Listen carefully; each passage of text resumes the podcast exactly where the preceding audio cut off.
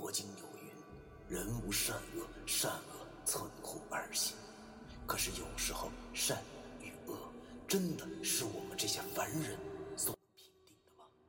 而什么是善与恶？难道就真的没有两全之法了吗？那些被现代社会定义为迷信的事物，他们很多和我们一样，同样有着感情，有家庭。难道我们真的还要为那坚强的正义消灭他们吗？欢迎收听 FM 幺七五六八九。我当阴阳先生的大纪念。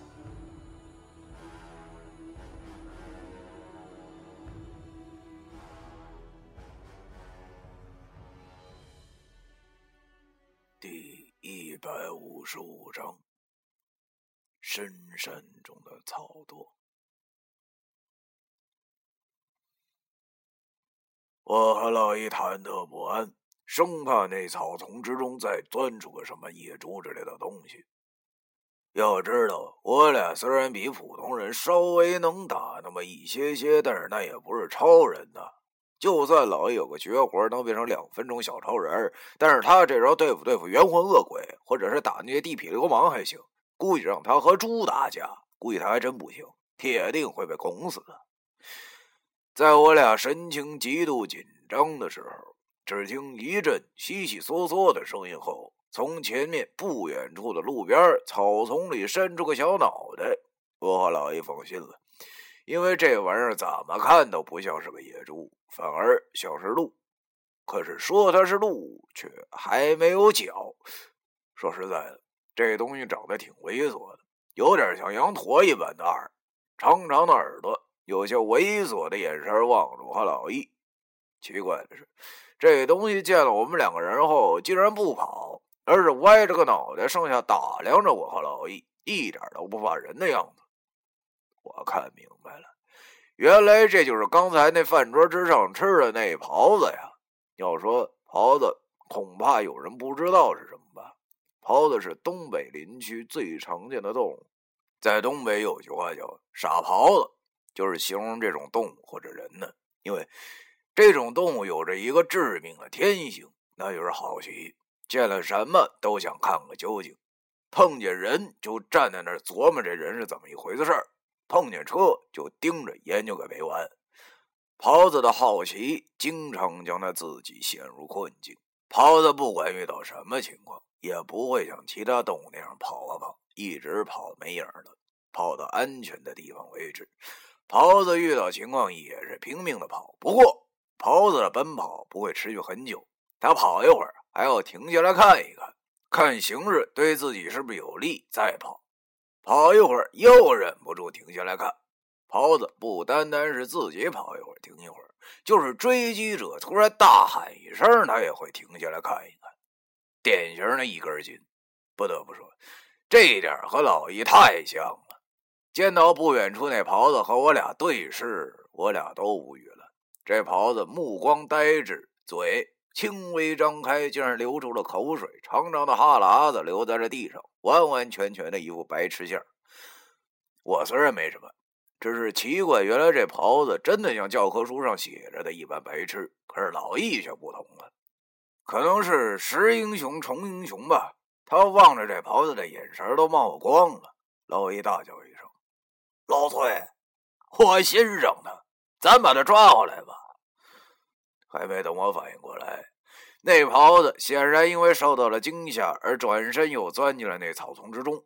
可能是当年在镜泊湖抓野兔时让我留下的阴影吧。我抓着老易的手，跟他说：“哎，算了算了算了，他都跑了，咱就别抓他了。”老易呀，由于是第一次上山，这里的一切对他都有一种莫名其妙的吸引力，所以他根本就没把我的话当一回事儿。只见他一个箭步就冲上前，然后跳进路边的草丛，边跑边对我喊着：“老崔，快来呀！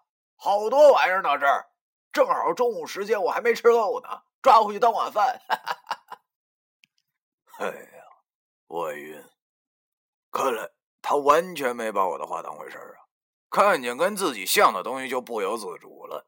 想想刚才我诗性大发，没想到现在的老易竟然兽性大发了。没办法，我也不能让他自己去啊！就他这记性，一定会迷路的。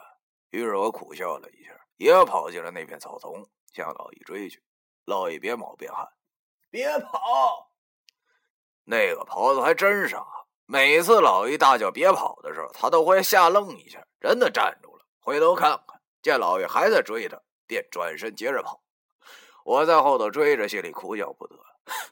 他大爷的，这两位完全可以烧黄纸卖马子了。大概跑了那么个二十分钟吧，周围的树林是越来越密，路是越来越不好走了。我和老易不知不觉的已经跑进了这竹木岗的最深处。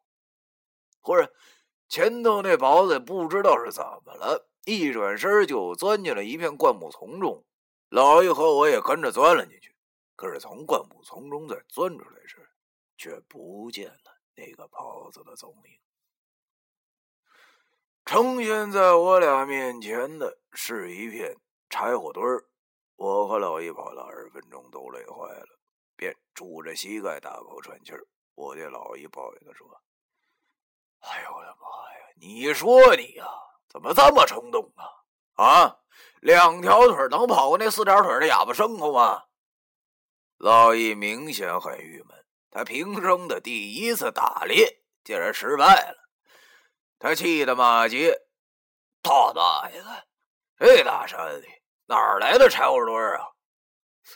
哎，我也挺奇怪的，看着这柴火堆有一人多高，怎么会堆在这里丛林的最深处呢？而且。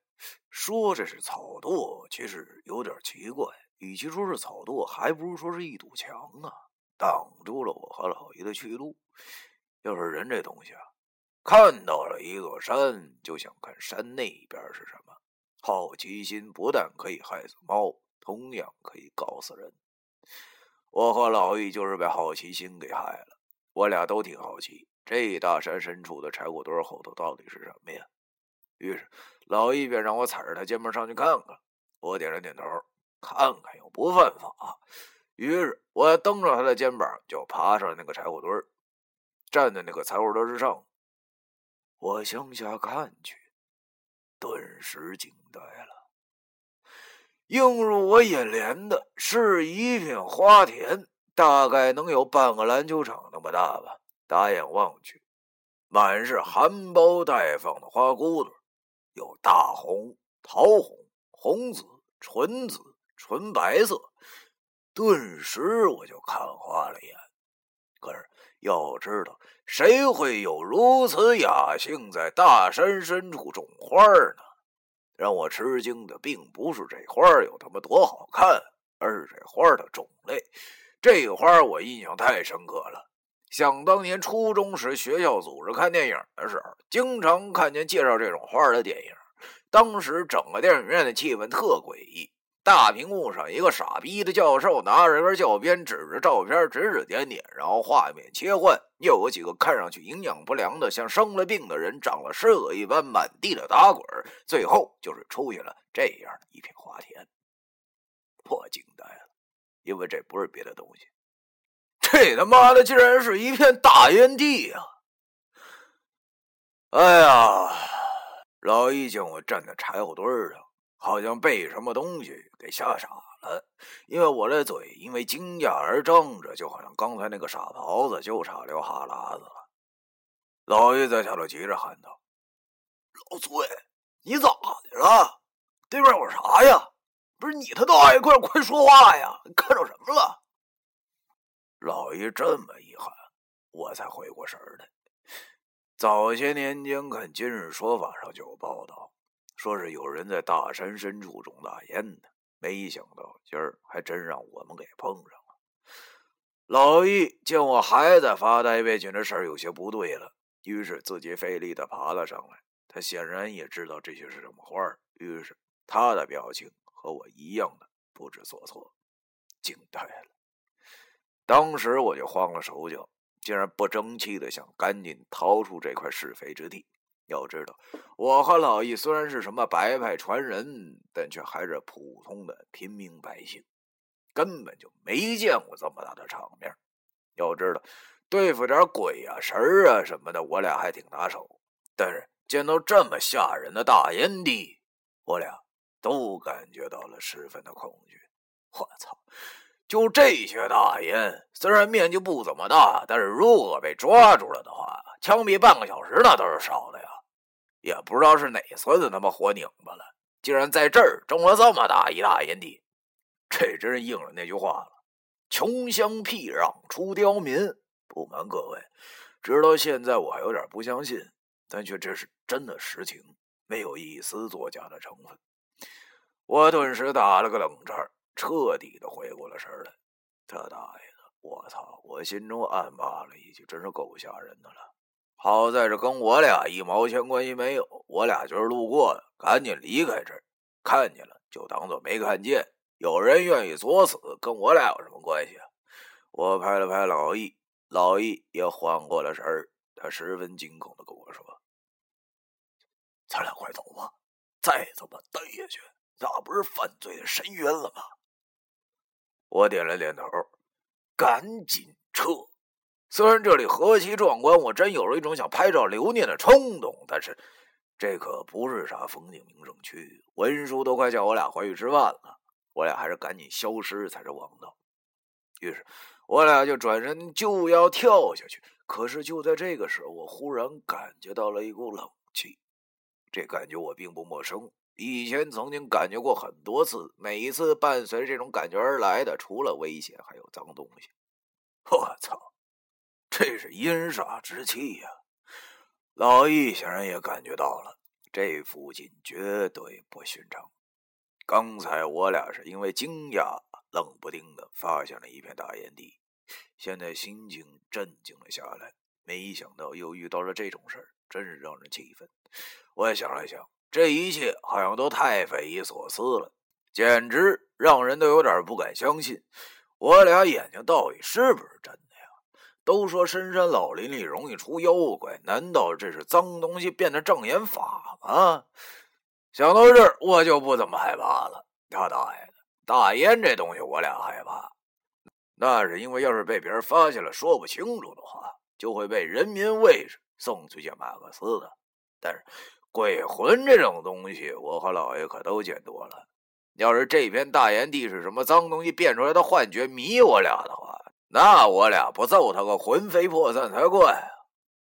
这正是鬼远远没有人可怕的硬道理。